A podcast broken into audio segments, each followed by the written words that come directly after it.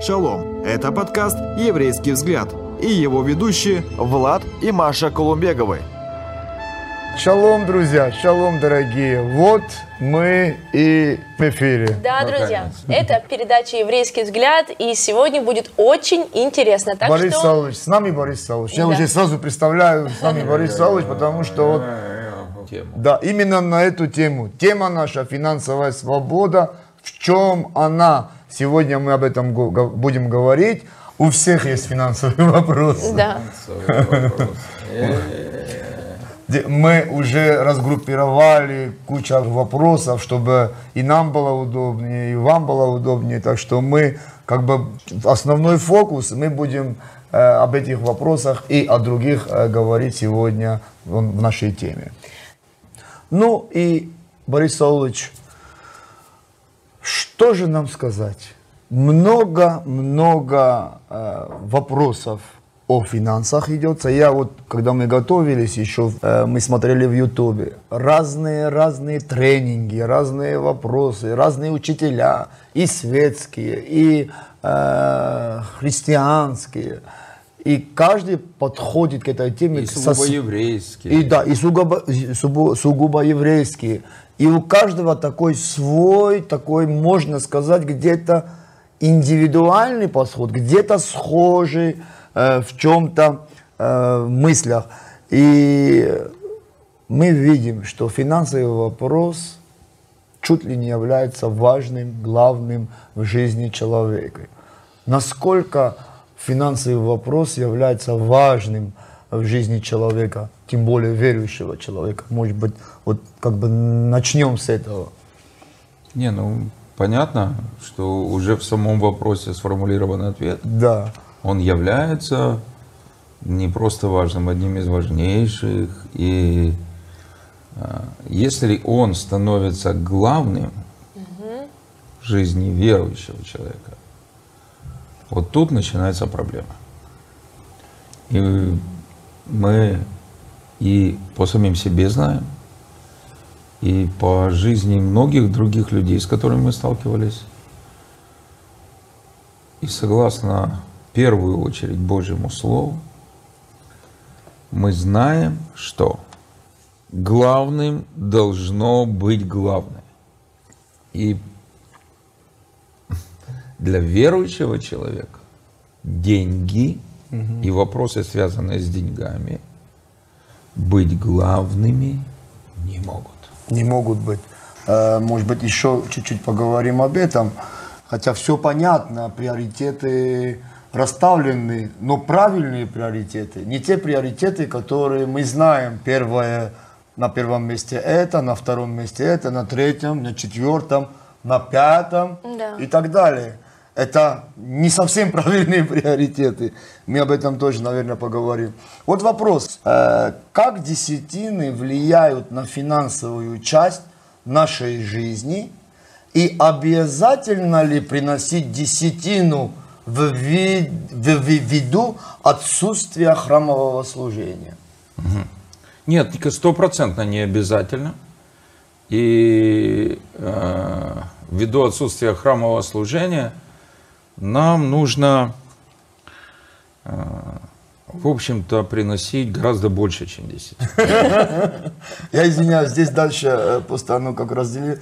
Недостаточно ли доброходного пожертвования без привязки к десятине? Ой. Если это доброходное пожертвование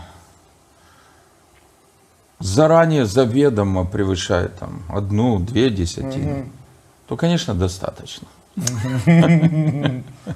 Вот.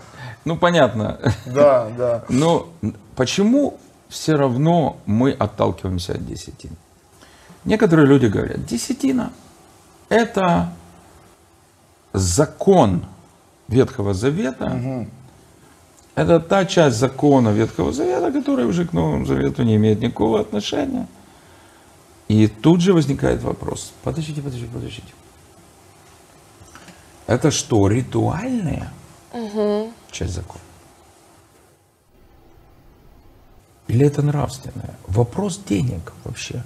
И отношения нашего к деньгам и использования нами денег – это ритуалы или это действительно этика поведения верующего? Причем а, один из таких фундаментальных вопросов. Потому что мы можем говорить, что мы очень праведные, очень духовные, Да. в каких-то таких мистических сферах, которые трудно проверить, а в тех, которые легко проверить по деньгам, даже нам самим, мы, Да.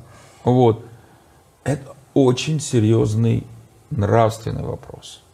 Наше отношение к деньгам и то, как практически это отношение реализуется.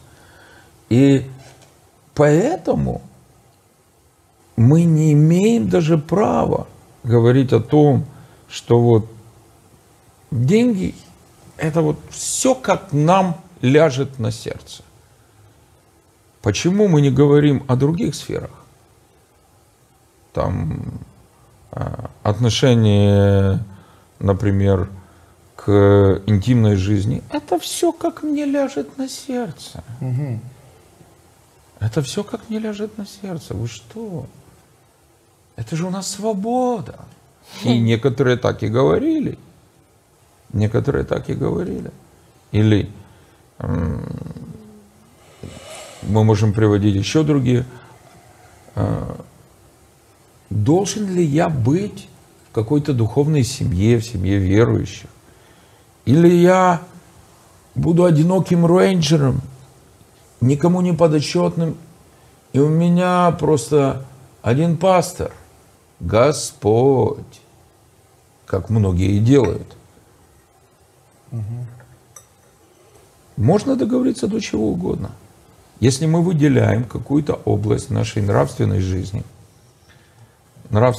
из нравственных областей и говорим, нет, это просто вот как мне на сердце ляжет, так, так все и будет. Я сам себе закон, я сам себе Господь, я, я, я, я. Если человек так говорит про какую-то из важнейших духовных, тем более духовно-нравственных областей, он уже в сильнейшем обольщении. Себя он обмануть может, людей может, Бога никогда. Бога никогда. Теперь вопрос, а почему же 10%? Почему десятина? Многие нравственные вопросы нашей жизни, многие понятия праведности и неправедности в жизни верующего Нового Завета, они могут быть определены только с помощью Танаха, только с помощью Торы, книг пророков и других писаний, Кетувим. И в Новом Завете они подробно не расшифровываются по одной простой причине. Потому что они подробно описаны там. Вот так. Они подробно описаны там. Понимаете, это целый ряд вопросов интимной жизни. Это вопросы идолопоклонства. Это э, отношение к животным. Это м, можем перечислять и перечислять и перечислять. Вот. И вопрос денег тоже важен. И тоже он подробно описан там. Теперь, а что же об этом говорит Новый Завет? Новый Завет говорит вот о чем.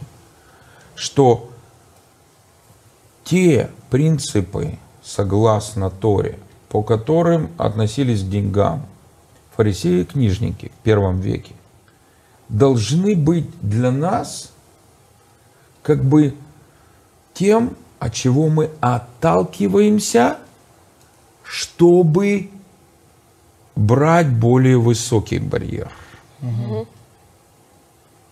Если ваша праведность не превзойдет праведности фарисеев и книжников, то вы не войдете в Царство Небесное.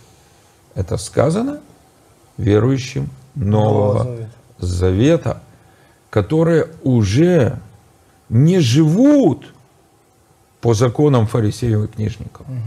Но отношение к фарисеев и книжников и их законы в определенных практических областях являются точкой отталкивания, чтобы понимать, ниже чего мы опускаться не можем.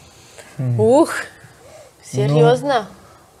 Ну, верующие э, Нового Завета, рожденные свыше от Духа Божьего, которых праведность еще есть и раскрывается, они на самом деле должны быть выше тех, которые не рожденные э, э, свыше, фарисеев, книжников, из израильского народа, которые знают о десятинах и приношениях, описанные в Ветхом Завете, то, что вы э, сказали, что детально описанные в Ветхом Завете.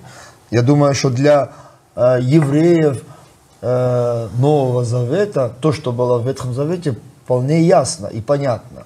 То есть особого такого разбора и детального описания, что им надо было делать в Новом Завете, в вопросе десяти не надо было. Уже достаточно одно упоминание. Тем более то, что вы сказали, это что наша праведность, праведность всех уверовавших из разных народов, если не превзойдет праведности фарисеев, книжников, то это грозит тем, что мы не войдем в Царствие Божие.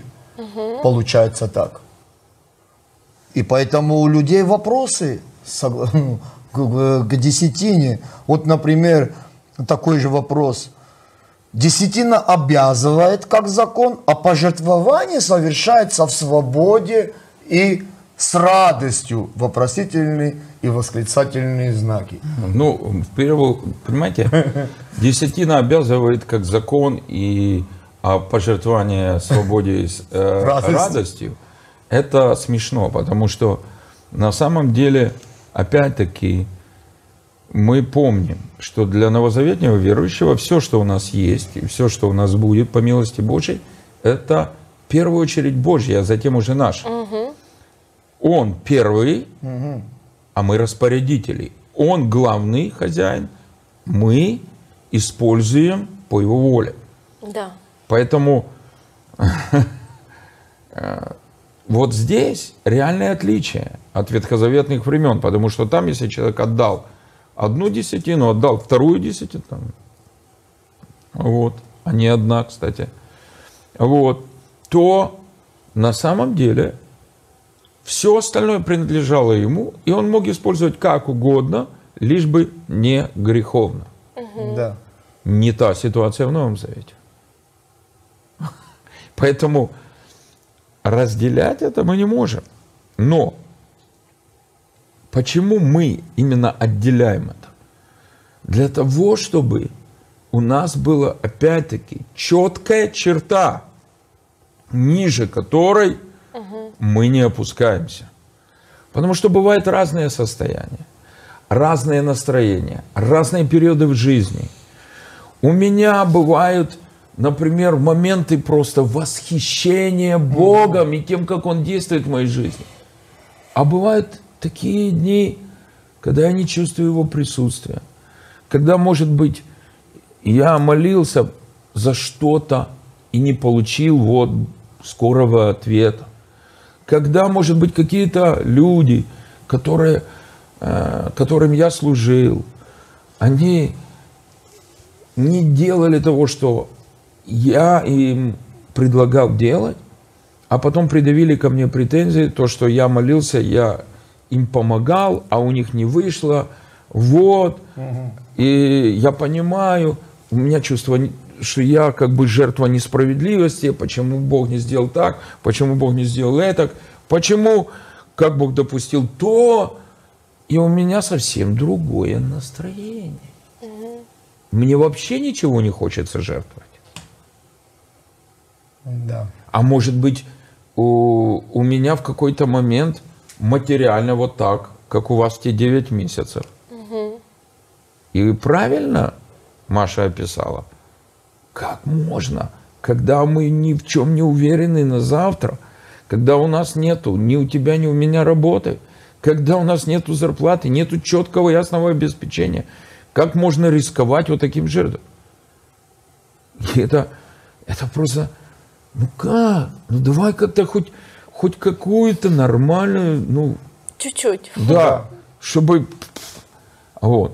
Хотя при всех доходах, благословениях для нас как доход, но у нас ничего не было, тут Да. нас благословляют, и это для нас как доход. Ладно, мы не заработали на работе, но это все равно доход. Да. Ничего не было, пришло. Мы все равно отдавали, не имея работы. Но я думаю, что гораздо меньше было э, восторга.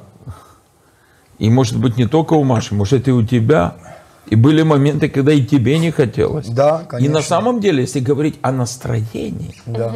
то может быть вы бы оба с удовольствием не дали бы вообще ничего. Да, да, точно. Вот.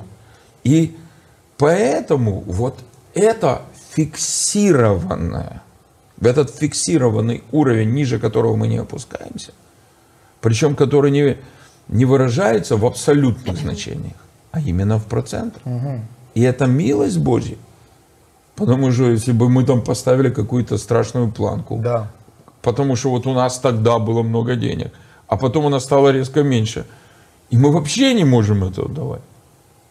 Ну, слава Богу, что у нас в общине нету такого призыва, чтобы мы заведомо уже определили сумму, написали в записке, что столько-то я Никогда, обещаю. по милости Божьей, никогда мы этого не делали. И даст Бог, никогда не будем делать. И что очень важно, что очень важно, мы никогда не делали этого шванс-парада. Кто может пожертвовать миллион на Божье дело, выходите вперед, И распишитесь. за вас будет особая молитва. Приехал великий помазанник, он как возложит на вас руки, так у Потом, кто положил пол, пож- ну, у него нету сейчас, но кто пообещает полмиллиона. Я помню, я привел гостей когда-то во дворец спорта на одно такое служение, которое называлось служением помазания. И там приехал один гость, и он как раз вот устроил этот. Э, Начали, по-моему, э, я не помню, с миллиона долларов или с полмиллиона долларов. И вышло четыре человека. А я кое-кого из них помнил. Я знал, что у человека там не то, что миллиона, полмиллиона. У него там, может, и 10 тысяч нету. Думаю, какой ужас. Ну, ладно. Хорошо. Ну, потом 300 тысяч, что-то, 100 тысяч, 50 тысяч долларов. Выходит все Мамочки. больше людей. А мои гости говорят, вот будет интересно, если он дойдет до 50 долларов. Я, я говорю, ну, ребята, ну, я полно, категорически не согласен с этой процедурой, но вы уже утрируете, вы уже просто издеваетесь. А вот. Но когда он призвал тех, кто пожертвует 100 долларов, я сказал, давайте уйдем, чтобы не позорить. Вот. Да, да. Да. Ну вот, вот э, как раз э, и вот этот вопрос, смотря как, кто будет призывать. Вот вопрос, как жертвовать, не руководствуясь страхом? Смотря кто будет призывать и как будет призывать. Подождите, а для начала, может быть, как раз неплохо руководствоваться стра- только страхом Божьим. Да. Таки да. Страхом Божьим. Да. Потому что, извините, э, я вот периодически думал, почему Бог убил Хананию и Сапфиру. Чтобы, и там написано, страх Божий был на всех. Да. Страх Божий. Мы, знаете, опять-таки, вот эти вот лжеучения о том, что Бог никого не наказывает, Бог просто он такой добряк, просто, ну вообще, и это как другой Бог, один Бог в Ветхом Завете, другой Бог в Новом Завете. Прямо ересь Маркиона, что Бог Ветхого Завета это какой-то злой Бог Демиур, а у нас есть хороший новый новозаветний Бог. Это, ну, это Бог в сути своей, он неизменен. Он по-разному действует в ряде областей человеческой жизни. И разные заветы, и разные законы. Но это один и тот же Бог. И Он суверенный. И в первой книге Библии мы читаем, как Бог и благословлял, и любил, и защищал, и миловал.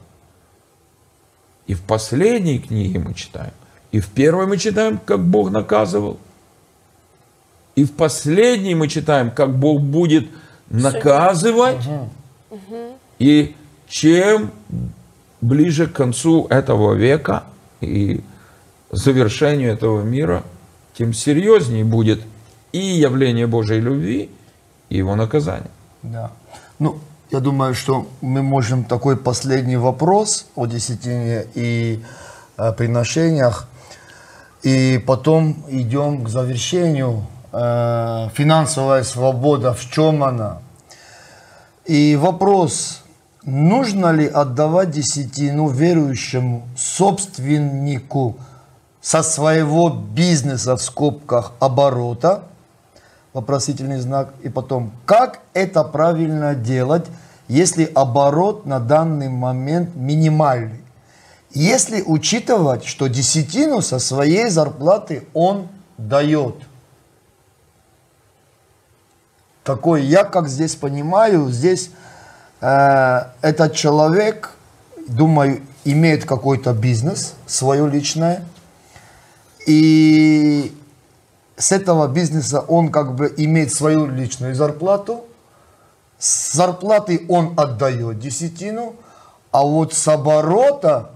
Что значит с оборота? Вот. Э, оборот может быть большим, но при этом прибыль у него остается с гульки нос.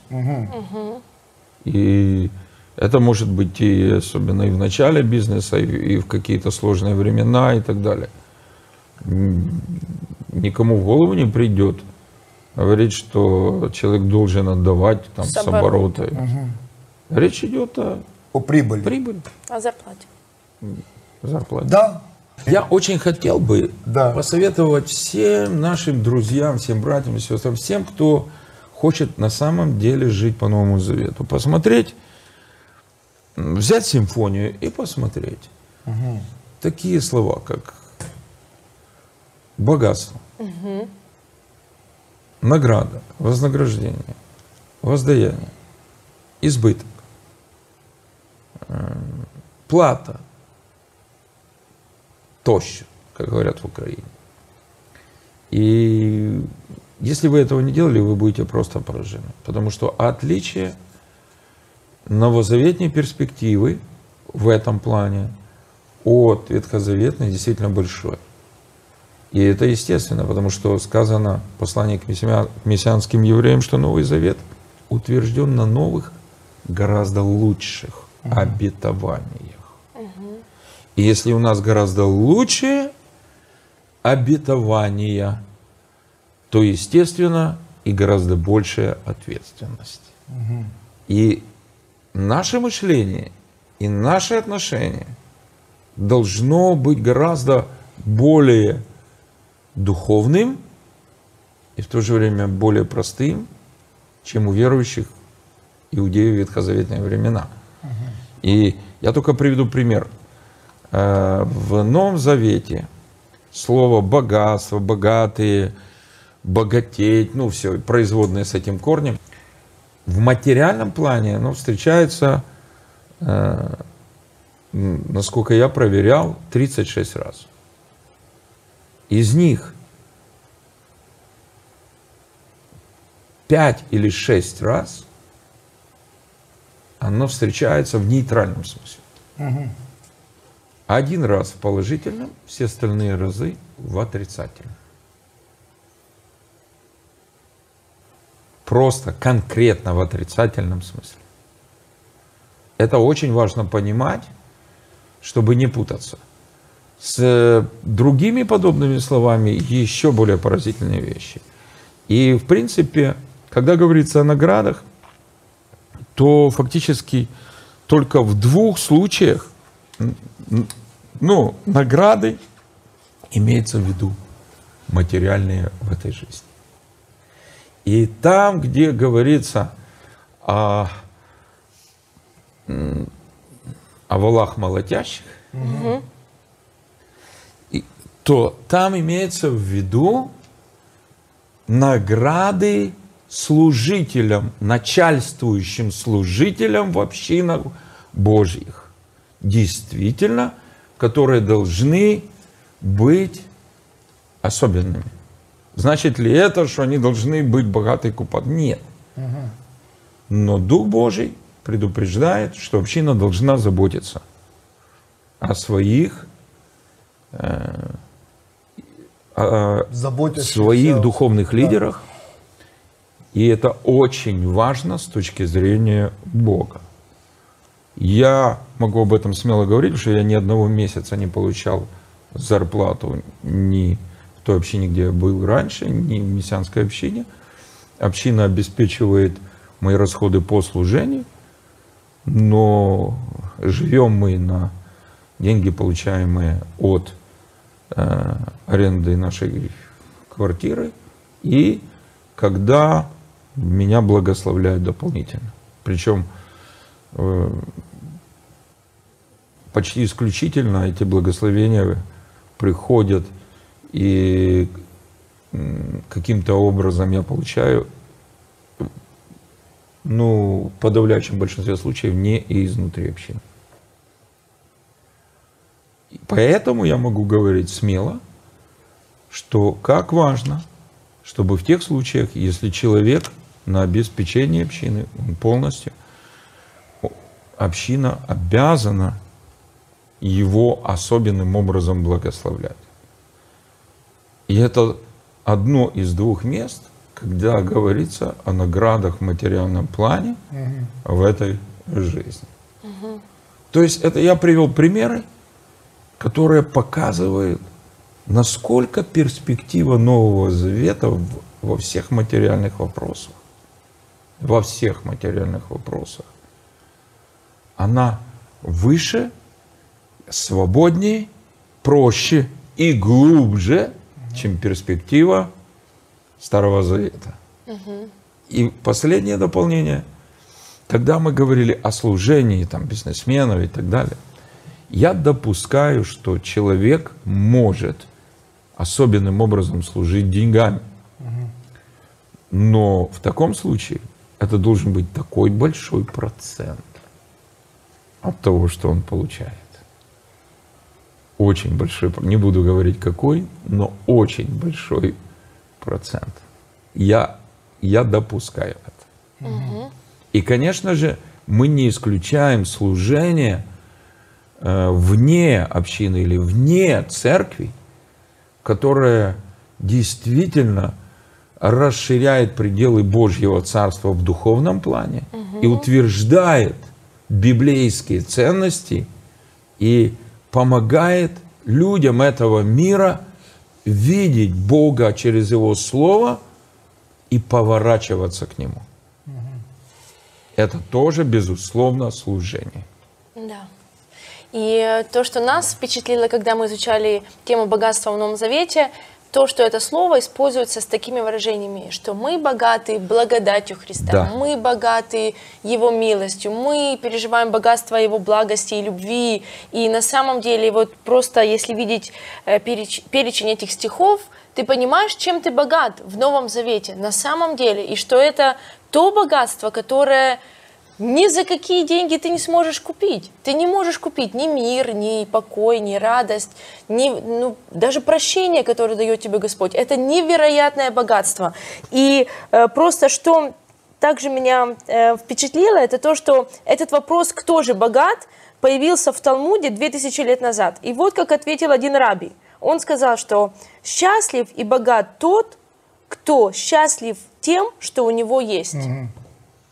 Если мы счастливы, и если мы переживаем это счастье из-за того, что мы имеем, дорогие друзья, это настоящее богатство. Потому что можно иметь 100 миллионов долларов, и тебе будет мало, и ты будешь хотеть больше и больше и больше. Давайте зададим себе вопрос, так вы богаты или нет? Даже имея такое огромное количество денег. Но если мы счастливы и благодарны Богу за то, что мы имеем сейчас, мы на самом деле можем чувствовать себя богатыми и чувствовать себя счастливыми и не заботиться о том, что же будет у нас впереди.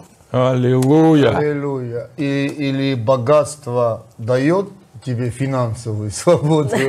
В конце В концов. конце концов, потому что вот как раз я читаю то, что сейчас Маша говорила, вот э, из Луки, некто из народа сказал ему, учитель, скажи брату моему, чтобы он разделил со мной наследство. Он же сказал человеку тому, кто поставил меня судить или делить вас? При этом сказал им, смотрите, берегитесь любостяжания, ибо жизнь человека не зависит от изобилия его имения. Аллилуйя. То есть, Слава Богу. получается, то, что мы имеем, имеем много, это не определяет нашу, скажем так, свободу, радость, такое состояние удовлетворения, потому что мы уже читали, что ты можешь есть, одеваться, есть, но не наедаться, Да. одеваться, но не согреваться. Точно. И можешь где-то жить, но там будет капать, соседи тебя могут залить. Вот. И это, э, опять-таки же, не дьявол может делать. Это сам Бог может допускать, потому что ради нас же самих. Вот в Агея, вот сейчас до меня как, как бы доходит, обратите сердца ваши на пути. Поверните, Бог, как любящий Отец, заботится о том, чтобы обратить наше сердце и поставить нас на правильный свой Божий путь. Для нас же Он нас наказывает, потому что любит. И чтобы мы не ушли где-то налево и направо, но шли Его путем, вот этими тесными воротами вошли в Царствие Божие. Но я думаю, дорогие друзья, мы достаточно поговорили, и опять-таки же я почему вначале сказал, я так почувствовал, что если кто-то ищет ответы на эти вопросы, и вы будете внимательны, внимательно слушать, вы для себя получите много ответов. И прямо от Господа вы можете получить. Борис Саулович, ваше благословение перед завершением э, передачи. Да. Ну, друзья, помолимся за финансовую свободу. Да, Как сказано а, в этом древнем источнике еврейской мудрости, кто богат, тот, кто доволен тем, что у него есть. да. Да. Боже, дай нам это довольство, реальное довольство, довольство Твоими милостями, довольство Твоим духовным богатством, которое неприходящее, которое нетленное, которое мы возьмем с собой в небесный Иерушалаем. Дай нам это довольство Твоей любовью, Твоей заботой. Дай нам воспитывать себя в этом довольстве, в отношении довольной жизни, независимо от того, какие у нас материальные уровни, независимо от того, живем мы в маленькой квартире или в большом доме, независимо от того, почетная наша работа или не слишком почетная, независимо от того, как смотрят на нас люди, как смотрят на нашу одежду и на то же другое, что мы имеем. Дай нам быть довольными, дай нам не завидовать тем, у кого больше и лучше в материальном плане. Дай нам не завидовать тем, кого почитают больше, чем нас. Дай нам не завидовать дай нам радоваться, радоваться за наших ближних, благодарить за них. И, пожалуйста, дорогой папа, дорогой папа, пожалуйста, я прошу о себе, пожалуйста, показывай мне, где я в опасности. Где я в опасности – думая, что я свободен там, где я все еще в плену. Думая, что я абсолютно освободился от Египта в той сфере, где я еще тащу Египет с собой. Я прошу за себя прежде всего. И за тех моих дорогих братьев и сестер, за тех хаварим, которые тоже хотят бодрствовать и которые не хотят попадаться в ловушки, расставленные врагом, расставленные людьми, расставленные этим миром. Дорогой наш Папа, помоги нам вовремя, вовремя увидеть, где мы начинаем сворачивать с твоего прямого узкого пути на широкий путь погибели. И не дай нам засыпать духовно и помоги нам будить друг друга. И пусть все необходимое для этой жизни и благочестия будет у каждого из нас. А тебе одному мы воздаем всю благодарность и славу, и честь, и достоинство, и богатство. Тебе принадлежит и власть, и сила, и жизнь. Ты один достоин всего.